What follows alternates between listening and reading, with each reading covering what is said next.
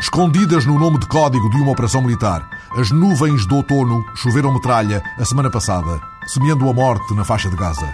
Israel explicou, entretanto, que o ataque foi um erro técnico. É o calcanhar daquilo destas operações com nomes de chumbo. Não se podem fazer silenciosamente com a tecnologia do Sax 40. Seria, nesse caso, outro sossego, uma chuva de bombas silenciosas que apenas erguesse sobre as ruínas e os mortos a inevitável poeira, tal como o protótipo mostrado a semana passada em Londres, fruto de uma parceria entre a Universidade de Cambridge e o MIT, apenas levantará em redor o sopro inaudível do ar revolto nas suas silenciosas descolagens e enterragens. O que se promete, o que promete a Silent Aircraft é um avião de ousado aerodinamismo e de suaves decibéis, cuja aproximação ou descolagem ninguém conseguirá ouvir durante o dia fora do perímetro do aeroporto. O protótipo, que promete ainda uma radical redução dos consumos, já foi mostrado, mas o modelo só chegará aos voos comerciais dentro de duas ou três décadas. Os engenhos de Verne e de Leonardo esperaram muito mais tempo pela sorte do vento e das águas. Nem tudo é um vestiavias, nem tudo imita a vertigem em que a semana é passada.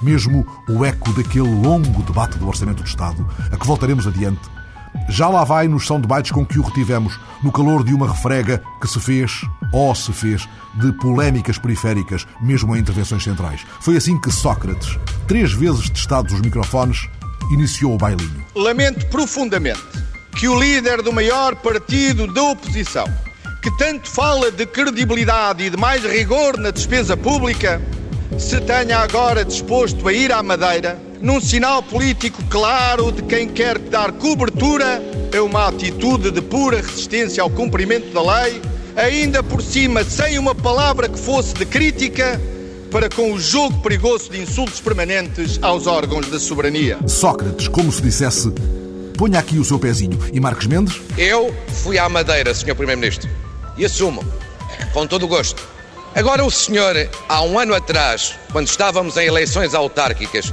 e se passava dos casos mais graves em termos democráticos em Portugal, em Felgueiras, o senhor covardemente não foi e não pôs lá os pés. E Sócrates, devagar, devagarinho. Olha, eu não compreendi, senhor deputado, a que propósito é que foi buscar Felgueiras. E como é que quer confundir isso? Mas digo-lhe uma coisa, senhor deputado, digo-lhe uma coisa. Em Felgueiras, o PS teve um, um candidato próprio não, a, a, a, a, atual Presidente da Câmara não foi candidata pelo Partido Socialista. Jardim tinha papel e tinta para as suas precisões. O discurso do Primeiro-Ministro é mal educado, é mentiroso e é doentio. É mal educado porque me ataca na Assembleia da República, sabendo que eu não estou lá para me defender, embora os meus colegas de partido me tenham defendido muito bem.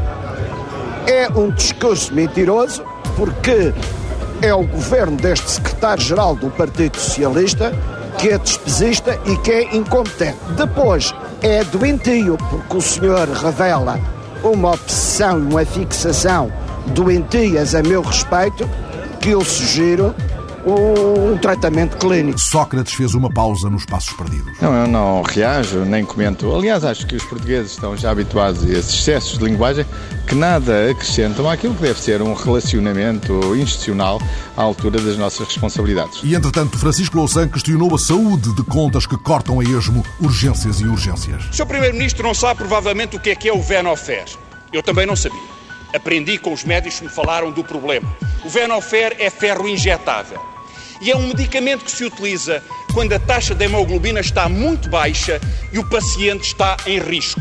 Este medicamento não está a ser comprado pelos hospitais por cortes orçamentais. Não se compram medicamentos caros.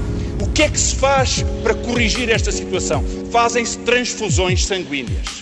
É extraordinário, não é, Sr. Primeiro-Ministro? Sabe, é nas grandes coisas que parecem pequenas que se vê o sentido de uma política económica. Louçã esteve na primeira linha de focos cruzados e desencontros mal empregados, como este com Vieira da Silva. 150 mil desempregos que são resolvidos podem ou não manter uma taxa de desemprego de 400 mil ou de quase 400 mil.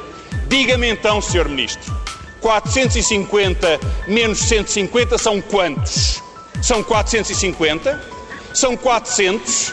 Ou são 300, como dizem as boas contas da aritmética e da responsabilidade política e eleitoral? O que se passou no último ano e o Sr. Deputado tinha a obrigação de o dizer, foi que se criaram mais 48 mil postos de trabalho. É isso que está nas estatísticas, não é o governo que está a dizer.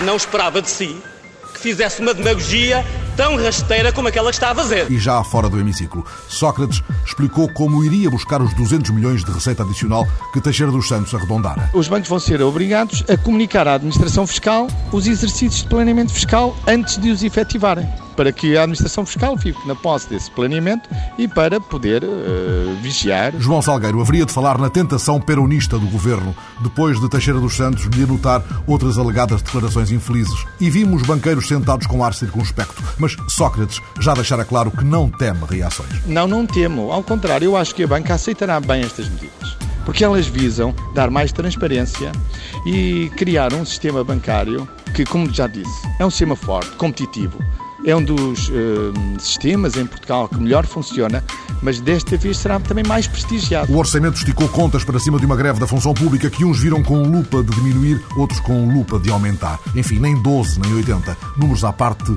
Escutámos um ministro para quem, afinal, são os sindicatos que não negociam. Tenho pena que neste país, contrariamente ao que acontece em muitos países que se têm defrontado com a necessidade de fazer profundas reformas da sua administração, os sindicatos não tenham dado a abertura que noutros países nós temos vindo a assistir, maior abertura, maior capacidade de diálogo e de entendimento por parte das forças sindicais. Carvalho da Silva já tinha diagnosticado outros sintomas graves. Um corpo que não reage a pressões que se faz sobre ele ou, ou que não reage a estímulos, um corpo que não reage é um corpo que está muito doente.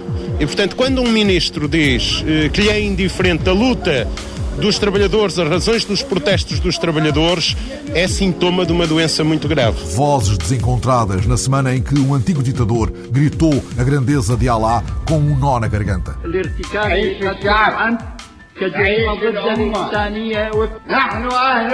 O mundo dividiu-se entre o júbilo pela condenação de um genocida e a recusa da pena de morte. A União Europeia pediu que a sentença não fosse aplicada. Do outro lado do mar, no fim de uma cimeira ibero-americana, Cavaco, num primeiro instante, esperou por local apropriado para um comentário.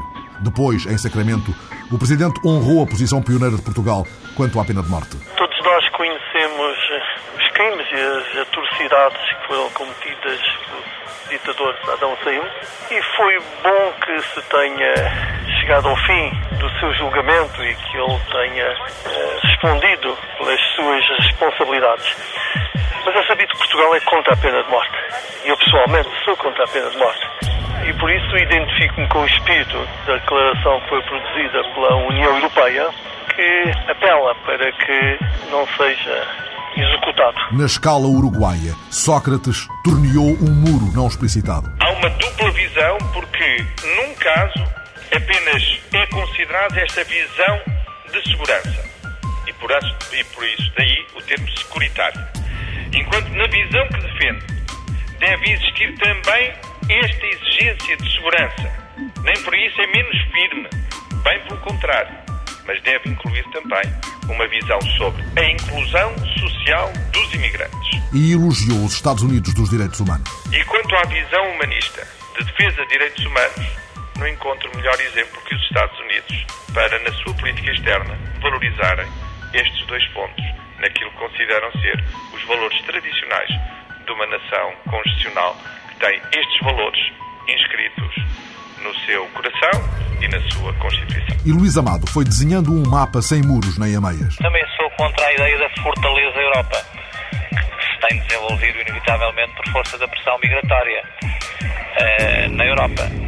Por isso sou contra a ideia de todos os muros. Acho Luís Amado haveria de falar de uma previsível nova convergência de posições na relação transatlântica. É que, do outro lado do mar, a América foi varrida como que por um furacão intercalar, pela onda azul dos democratas, que retomaram a maioria na Câmara dos Representantes, agora presidida por Nancy Pelosi, e o controlo do Senado, obrigando Bush a admitir que a política do Pentágono para o Iraque não estivera a funcionar suficientemente bem.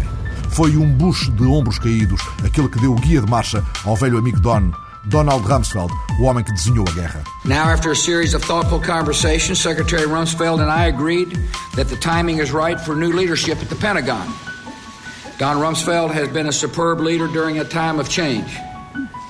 Don Rumsfeld is a patriot who served our country with honor and distinction. He is a trusted advisor and a friend, and I'm deeply grateful to his service. O Falcão Sacrificado estará longe da fogueira iraquiana este Natal. Antes disso, a meio de dezembro, esgota-se o prazo dado pela Comissão Europeia à Turquia para que abra os portos e aeroportos a Chipre, sem o que as negociações para a adesão podem correr perigo. Ankara tem algum tempo ainda até meados de dezembro, mas os dias correm tão velozes. De repente, está a semana passada.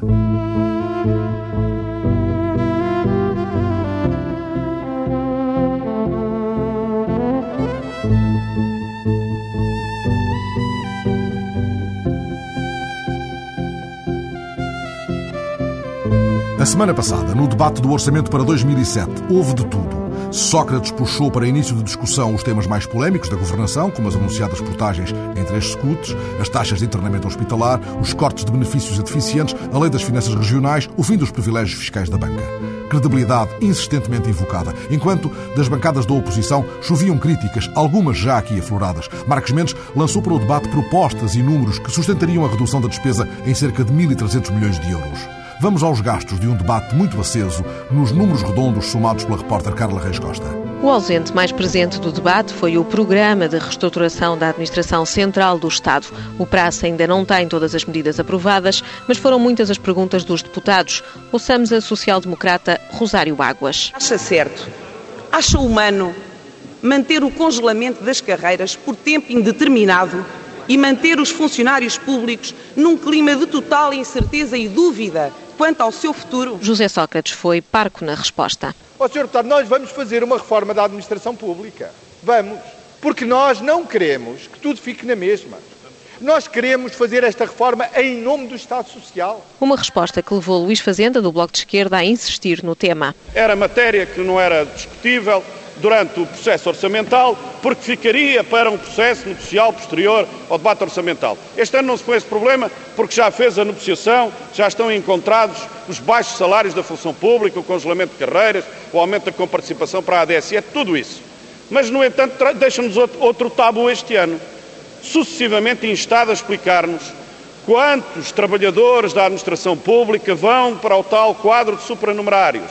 Qual é a expectativa, o intervalo em que o Governo pensa que isso vai suceder, de que modo vai ser feito, quais são os critérios, bom, aí está o tabu Teixeira dos Santos. O tabu, como lhe chamou Luís Fazenda, manteve-se com o Ministro das Finanças. A redução e reorganização maciça da nossa administração dentro dos calendários está aí, para contrariar estes velhos do restelo do costume e para os ir habituando à ideia de que daqui a um ano cá estaremos para os confrontar com resultados concretos e não com as estimativas ou estados de alma da oposição. O governo não abriu o jogo e foi o deputado Anário Novo, do Partido Comunista, quem fez os cálculos. O governo quer cortar quase 450 milhões de euros em remunerações, o que significa uma de duas coisas. Ou o despedimento de 30 mil funcionários ou a colocação de 100 mil no quadro de supranumerados. Números que o governo não confirma nem desmente. Outro tema quente do debate foram as taxas moderadoras nos hospitais. Jerónimo de Sousa, do PCP, quis esclarecer um equívoco.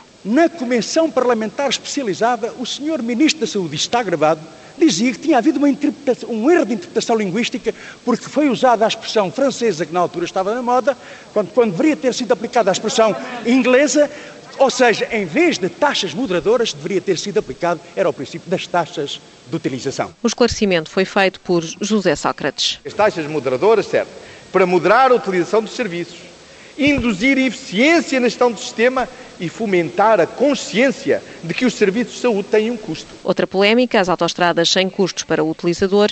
Nuno Melo, do CDSPP, questionou a competência da empresa que realizou os estudos. No relatório de contas de 2001 se dizia que o motivo da contratação pela empresa era, veja bem, Sr. Primeiro-Ministro, a experiência relevante da F9 Consulting.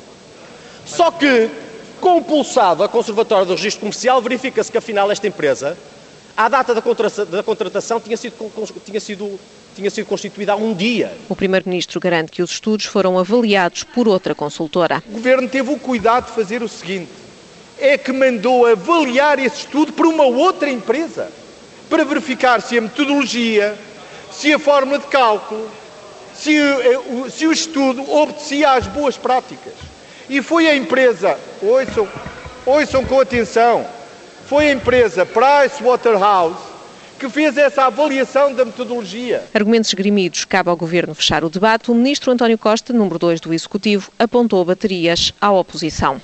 Quando estas duas medidas, scuts e taxas moderadoras, tiverem em aplicação em velocidade de cruzeiro, o máximo de receita anual que gerarão é de 109 milhões de euros, o que significa 0,26% da totalidade da receita do Estado. Jaime Gama, o Presidente da Assembleia da República, encerrou o debate. Podem sentar, a proposta está aprovada, teve os votos do PS, os votos contrários das restantes bancadas, baixa à quinta comissão. No final do mês há mais dois dias de debate. Depois das alterações na especialidade, o orçamento regressa ao plenário para a votação final global. Outras contas para outras urgências são as de João Luís Soares, um investigador do Departamento de Matemática da Faculdade de Ciências da Universidade de Coimbra.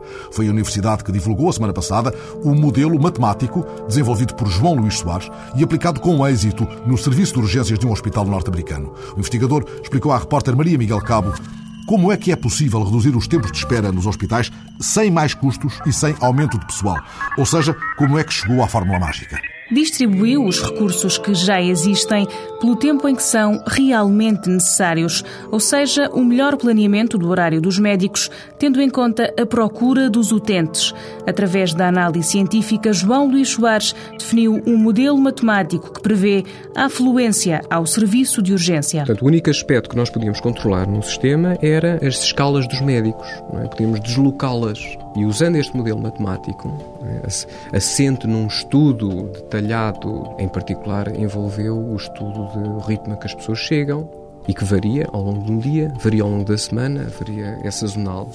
Tivemos também fazer certas hipóteses sobre a forma como as pessoas são atendidas. É claro que isto é uma simplificação da realidade. Variáveis que se relacionam e que interferem na eficácia do serviço.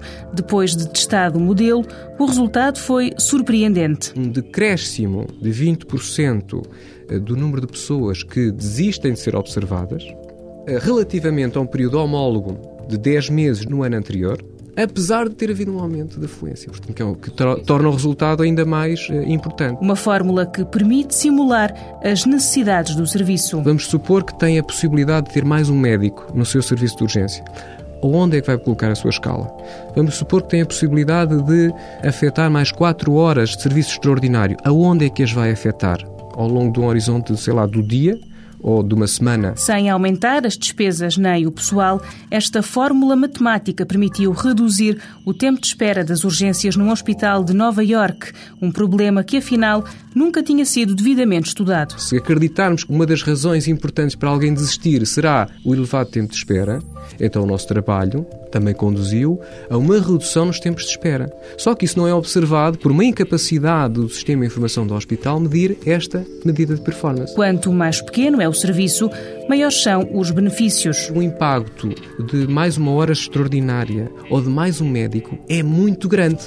O facto de uma escala começar mais cedo uma hora pode ter um impacto tremendo. Por isso, o cientista português acredita que a utilização da matemática no serviço público pode ser uma mais-valia a par da experiência pessoal e do senso comum. É um elemento auxiliar na tomada de decisão. Uh, usar modelos matemáticos, para além dos modelos de previsão, não é muito comum mas que há casos de sucesso, há. Casos que João Luís Soares acredita serem possíveis também em Portugal. Averiguar se é possível usar os recursos que dispomos mas de uma forma mais eficiente.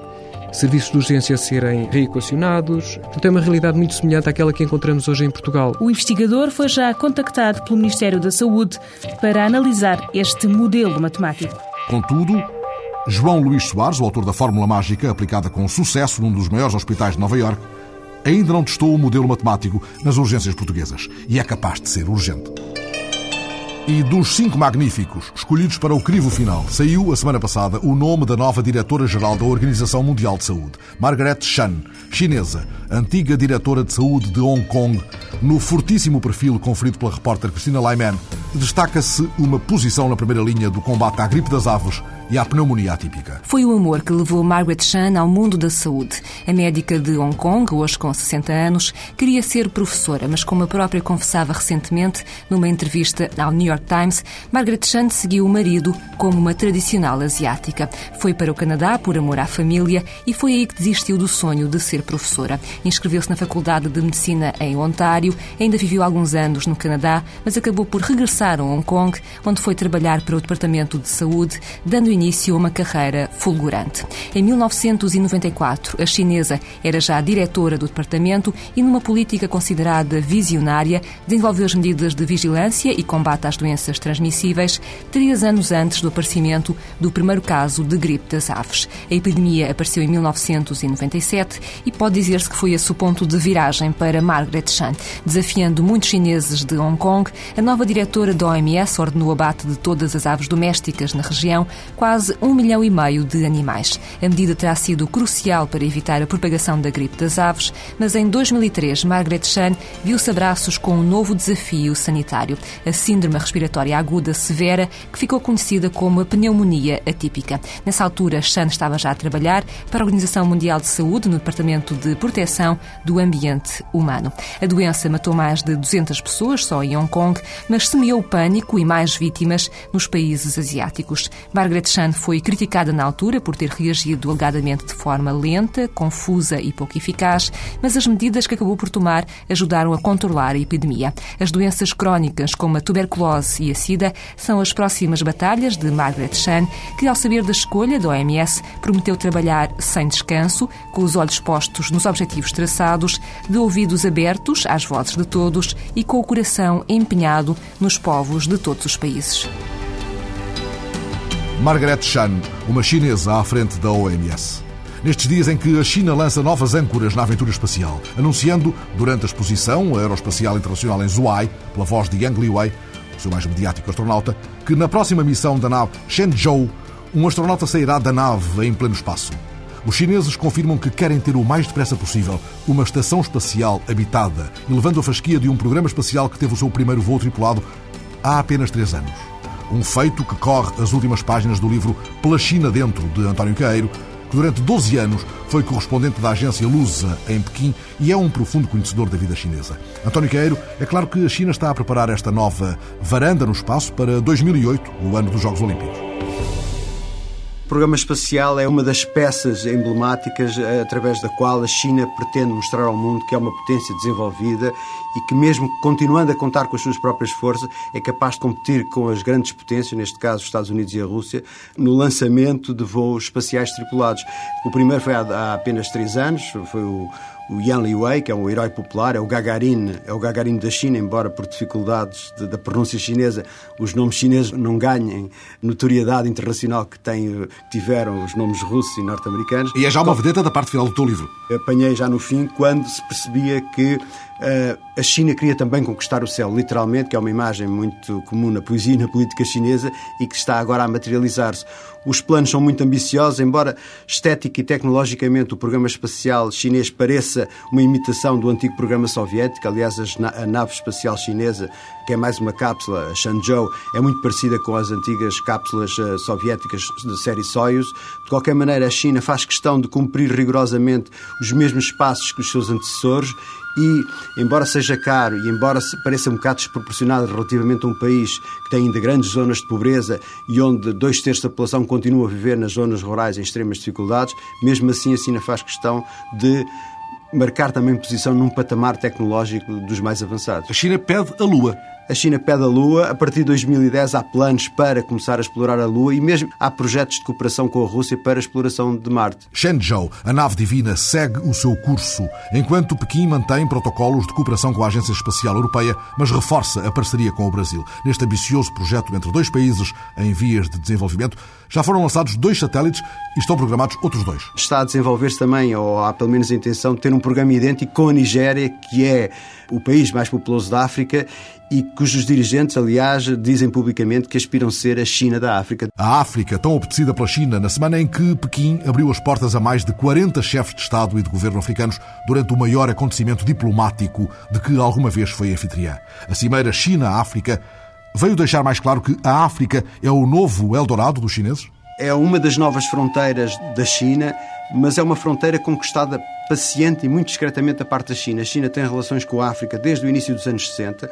Basta lembrar, por exemplo, que as emissões em português da Rádio Pequim começaram em 1960. Mas era um suporte ideológico aos movimentos de libertação. Era, era, um, era uma abordagem, uma aproximação ideológica e de solidariedade numa altura em que, em competição com a União Soviética, a China queria assumir-se como o líder das nações oprimidas, como se dizia então, mas as sementes ficaram lá. Há muitos quadros e muitos técnicos da, da, das atuais elites africanas que estudaram na China. E há um plano de formação de mais 15 mil agora. E esse plano de formação tem-se vindo a intensificar e, por outro lado, chegou-se a uma situação em que, enquanto as potências ocidentais iam gradualmente abandonando a África, a China ia descobrindo em África uma, uma grande complementaridade. Isto é, à medida que a China precisa cada vez mais de matérias-primas e, sobretudo, petróleo para sustentar o seu trepidante desenvolvimento económico, a China encontrava também em África um grande mercado para a sua produção industrial de bens de consumo, que já invade os mercados ocidentais, mas que precisa ainda de mais mercados e de mais saídas, que é o caso dos países africanos. Portanto, há ali uma complementaridade que é bem aceita por ambas as partes e, por outro lado, a maneira como os chineses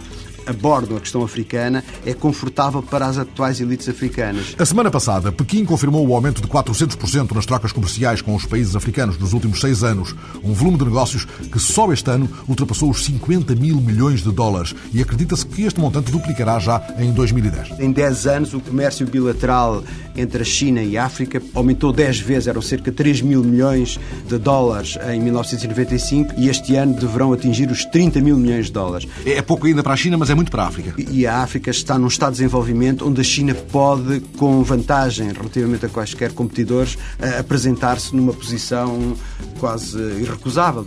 A construção de um estádio em Luanda, por exemplo, feito por chineses, custa metade do que, do que se for feito por qualquer empresa ocidental. E é o estádio em Luanda, é outro estádio nacional, o primeiro desde a independência em Moçambique, é uma barragem em Cabo Verde. É, são caminhos de ferro no Gabão, são, são escolas no Zimbábue, grandes obras públicas e grandes infraestruturas. Aí a China tem um grande know-how, mão de obra inesgotável e e uma organização e uma determinação que, e, e, e, também uma preocupação em não se apresentar em África nem como missionário, nem como educador, nem como professor. António Queiro, esta cimeira reafirma uma parceria estratégica entre a China e a África e vem dizer-nos que esse entendimento pulveriza pressupostos ideológicos. A China está em força em África e está para ficar, de norte a sul. Angola, por exemplo, é já o maior fornecedor de petróleo à China. Angola já é o principal fornecedor de petróleo à China, ultrapassando a Arábia Saudita e com o petróleo e as contas que pesam decisivamente nas trocas comerciais, eh, Angola acabou por ultrapassar a África do Sul, que era desde há alguns anos, mesmo antes do estabelecimento das relações eh, diplomáticas, o maior parceiro comercial da África na China, logo a seguir ao Egito, que é também um tradicional parceiro. Isto é, portanto, a China está presente em África desde o norte até ao extremo sul do continente e cada vez mais. A China cada vez mais seduzida por África, cada vez mais sedutora para a África. Um dos casos exemplares deste encontro feliz é Angola, de onde da semana passada veio a confirmação de um levantar de tenda. O Programa Alimentar Mundial fez saber que vai encerrar gradualmente as suas operações em Angola a partir de dezembro, porque o dinheiro acabou. São Solas Ruedas, a representante interina do PAM em Angola, disse a semana passada à Voz da América que esta decisão pode afetar a vida de mais de 400 mil pessoas a quem o PAM fazia chegar ajuda alimentar num programa que deveria durar até março de 2009. Em Luanda, Manuel Cristóvão Simão, o porta-voz do PAM, confirmou que já em junho fora lançado um sério aviso sobre a falta de recursos e que tudo se complicou no final de setembro. De junho a setembro a situação não se alterou, portanto não recebemos novas contribuições nem por parte dos nossos doadores, nem por parte das autoridades angolanas e, portanto, eh, já não tínhamos condições para continuar a efetuar ou realizar as distribuições porque efetivamente não tínhamos recursos para fazer chegar a comida aos necessitados. Na altura que nós suspendemos uh, as operações, nós estávamos a assistir cerca de 470 mil pessoas. Em final de setembro, fomos forçados a suspender a distribuição destes alimentos. Agora, programa suspenso, o PAM está a negociar com os parceiros e com o governo angolano a entrega dos estoques de alimentos para que eles possam ser ainda distribuídos. Nós estamos a negociar isto com o governo, nós temos nesse momento cerca de 7 mil toneladas de alimentos e o que nós estamos a fazer é então negociar a transferência desses alimentos para as instituições do governo que deverão então fazer a distribuição desta comida àquelas pessoas que precisam. O atual estoque de alimentos e a ajuda que ainda possa ir a caminho permitirão socorrer as populações abrangidas até ao fim do ano. E depois? depois cabe ao governo então eh, implementar outro tipo de projetos, né? Isto também de acordo com os seus programas que visam melhorar a situação da segurança alimentar aqui no país. Mas o governo de Luanda falou num compromisso até 2009. O programa que começamos a implementar agora devia terminar em abril de 2009 mas isto depende também, as nossas operações só são implementadas se tivermos apoio tanto dos países doadores como das autoridades do país onde nós estamos a operar, porque se não for assim, o PAM não tem recurso. O PAM só depende dos recursos que são doados para que a comida seja distribuída aos beneficiários. Quando se partiu para esta operação de apoio alimentar a mais de 400 mil angolanos em zonas críticas, ponderou-se tudo isso. O que é que falhou no seu entendimento? Aconteceram uma série de coisas, incluindo o facto de haverem outras crises acontecerem ao mesmo tempo noutras regiões do mundo e, portanto, a atenção da comunidade doadora estar mais virada para estas situações, como é o caso, por exemplo, de Darfur, como foi recentemente a crise que houve no Líbano. À medida que vão surgindo novas crises, há necessidade, nós entendemos até certo ponto, da comunidade doadora virar a sua atenção para estas situações mais urgentes. Ah, mas, por outro lado, também há um crescente apelo por parte da comunidade doadora para que o governo desempenhe um papel mais ativo na resolução dos problemas do seu próprio povo. Portanto, é uma série de situações que levaram a que nós fôssemos forçados a concluir o nosso programa aqui. Há dois anos, o PAM tinha 12 escritórios em Angola.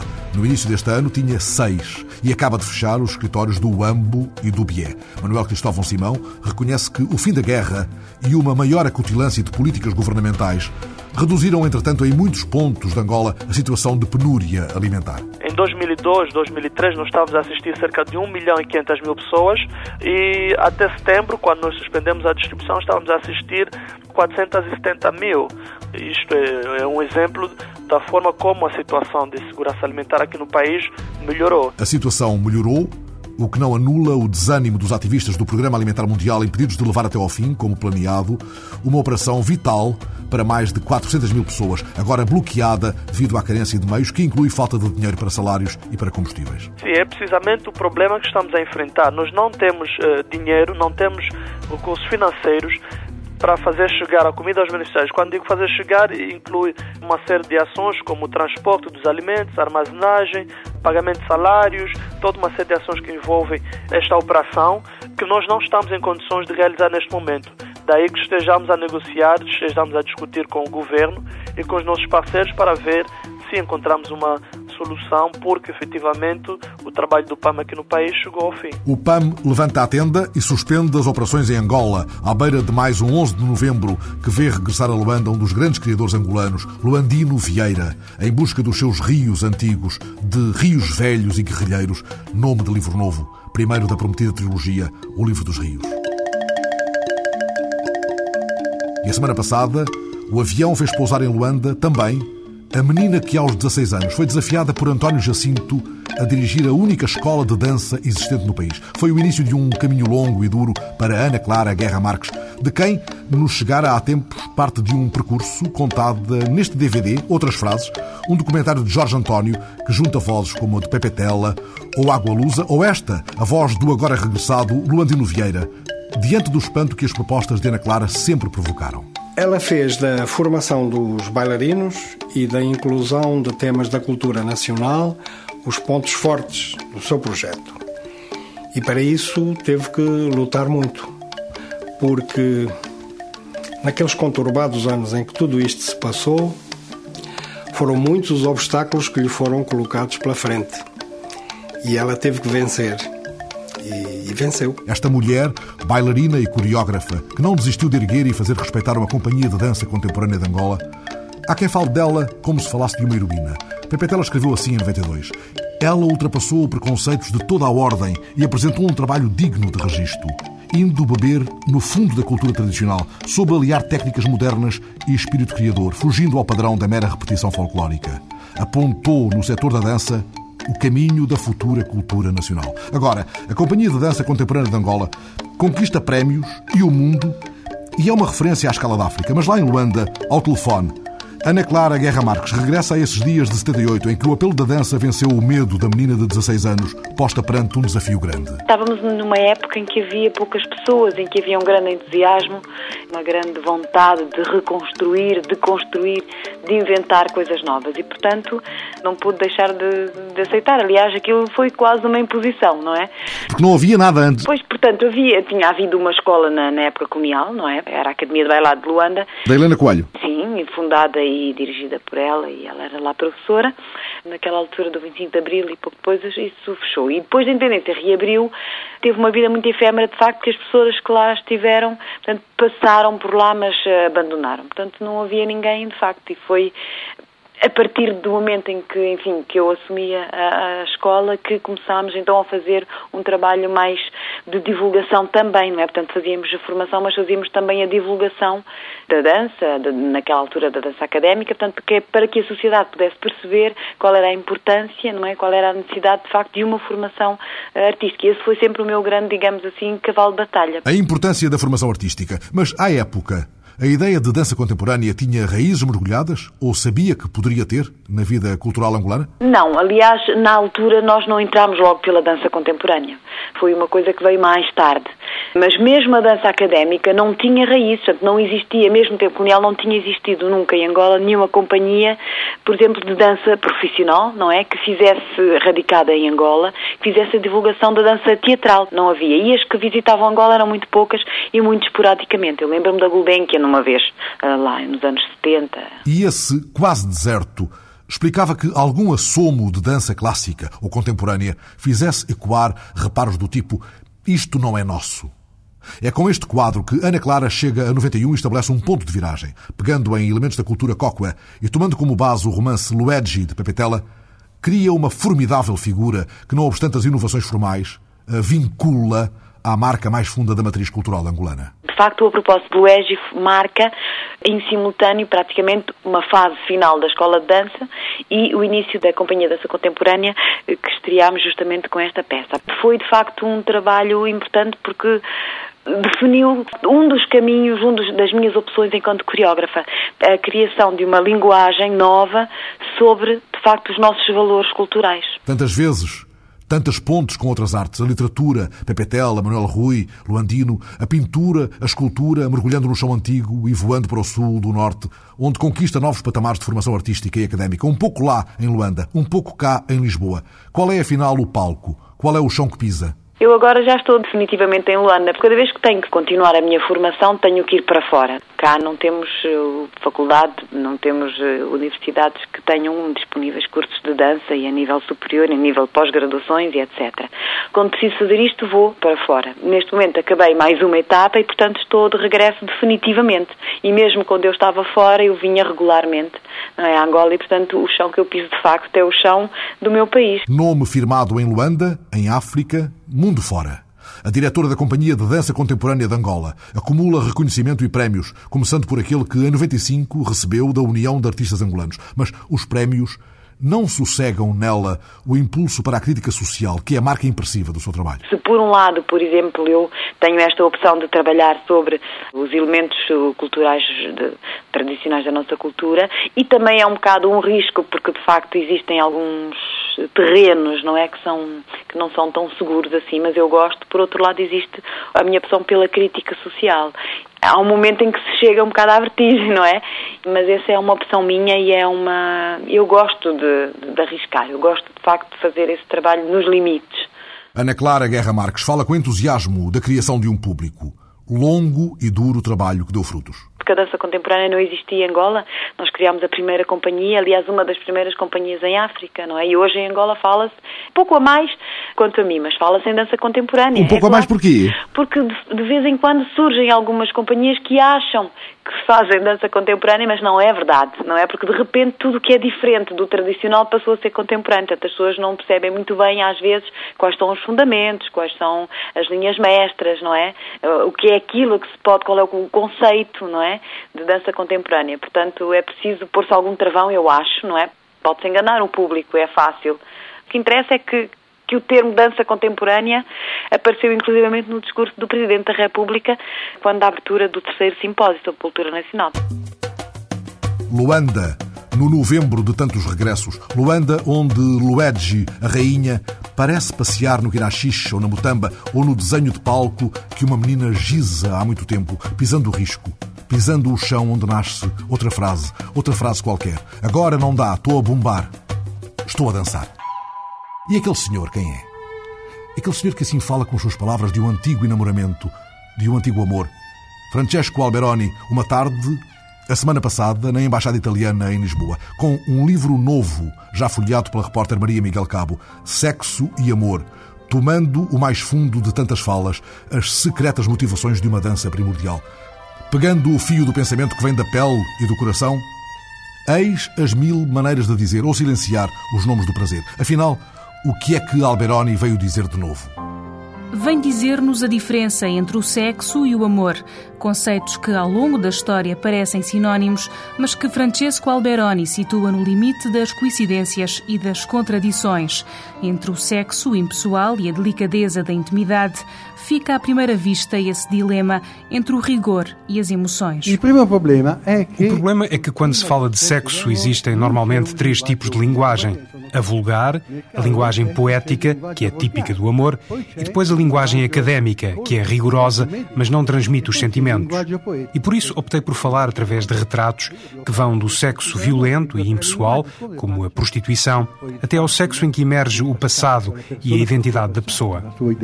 Relatos de vida numa linguagem ardente e crua, conversas e literatura críticas à psicanálise de Freud, em que tudo é pulsão sexual, e a teorias como a de Jorge Bataille, em que o sexo é perversão. Está muito colpito Jorge Bataille. Bataille fez da linguagem violenta o paradigma da sexualidade. Ele dizia que o sexo é sempre transgressão e degradação do humano ao animal. A crítica que eu faço a esta teoria é que pode haver amor recheado de sexo, em que há também uma linguagem poética, em que há uma experiência do sagrado. Porque no amor, diz Alberoni, além da união dos corpos, há também a união das almas, uma fusão que o sexo não alcança essa vontade pessoal e suprema de partilhar. O amor está ligado à mudança e, no geral, não mudamos sozinhos. São as mudanças da vida e da sociedade que nos tornam disponíveis para amar. E por isso, apaixonamos-nos pela pessoa que simboliza a hipótese de sermos felizes no futuro. Um amor para o futuro ou aquele que passou sem dar conta, como lê Beatriz Batarda nas histórias pessoais recolhidas pelo escritor italiano. Meu amor, Embora seja muito tarde, digo-te agora, mesmo depois de nos termos separado, sempre te procurei e sempre fui só tua. Erguem-se os mitos porque a mulher, conta Alberoni, é realmente mais romântica e o homem mais sexual, mas na hora de bater a porta é geralmente ela que avança. Tu não conheces esse aspecto de mim, que seja capaz de passar num instante do amor ao adeus e que vai acabar, a sério num segundo. E do fascínio, no final, fica apenas a desilusão. Quando o amor acaba, as pessoas dizem quase sempre: Nunca pensei que fosses assim. E isso é óbvio, porque no amor nós transfiguramos a outra pessoa. Tu iludiste-te, quiseste te iludir. Tudo aquilo que eu te tinha oferecido, tudo aquilo que te podia oferecer, não te interessava, já não gostavas. Odiaste-me. Deixei-te fora de casa. E foi um alívio. Histórias reais ouvidas e vividas por Alberoni. Eu, quando... quando eu ouço as outras pessoas, vivo com as experiências que me contam. E quando analiso os sentimentos dos outros, estou também a analisar a minha vida. As histórias que conto, às vezes, são experiências pelas quais eu também passei. Não faço distinções. Porque o objetivo do livro é pôr ordem ao mundo tantas vezes caótico do sexo e do amor. Quanto mais nos conhecemos, menos fazemos sofrer as outras pessoas pessoas. Não quer dizer que isso resulte, mas se nos conhecermos melhor, podemos errar menos e evitar o sofrimento. É a experiência sexual e amorosa dissecada ao pormenor, do antigo ao moderno, com espaço à pornografia e à pedofilia. E segundo me legata alla paura della donna. A pedofilia é um fenómeno principalmente masculino, ligado ao medo que se tem das mulheres. O homem sempre quis uma mulher frágil, dependente, e como a mulher hoje em dia se tornou muito mais forte e autónoma, Eu penso que o homem procurou os escravos sexuais nas crianças. Aos 77 anos, Francesco Alberoni acredita que o amor é a forma mais sublime de encontrar a igualdade e de continuar a viver. Eu sou otimista. Acho que a natureza é inteligente na evolução da espécie. O homem tem muita facilidade em se adaptar à mudança. Mesmo que alguma coisa corra mal, há sempre uma solução. Eu não tenho medo do futuro. Eu não, não ho paura do futuro da humanidade. Alberoni, em Lisboa, uma nesga de sol nos dias em que os céus se toldaram de repente e soltaram tantas águas. Alberoni tocando amorosamente o futuro, a semana passada, como se nos dissesse que a tempestade oferece sempre uma aberta ao marinheiro.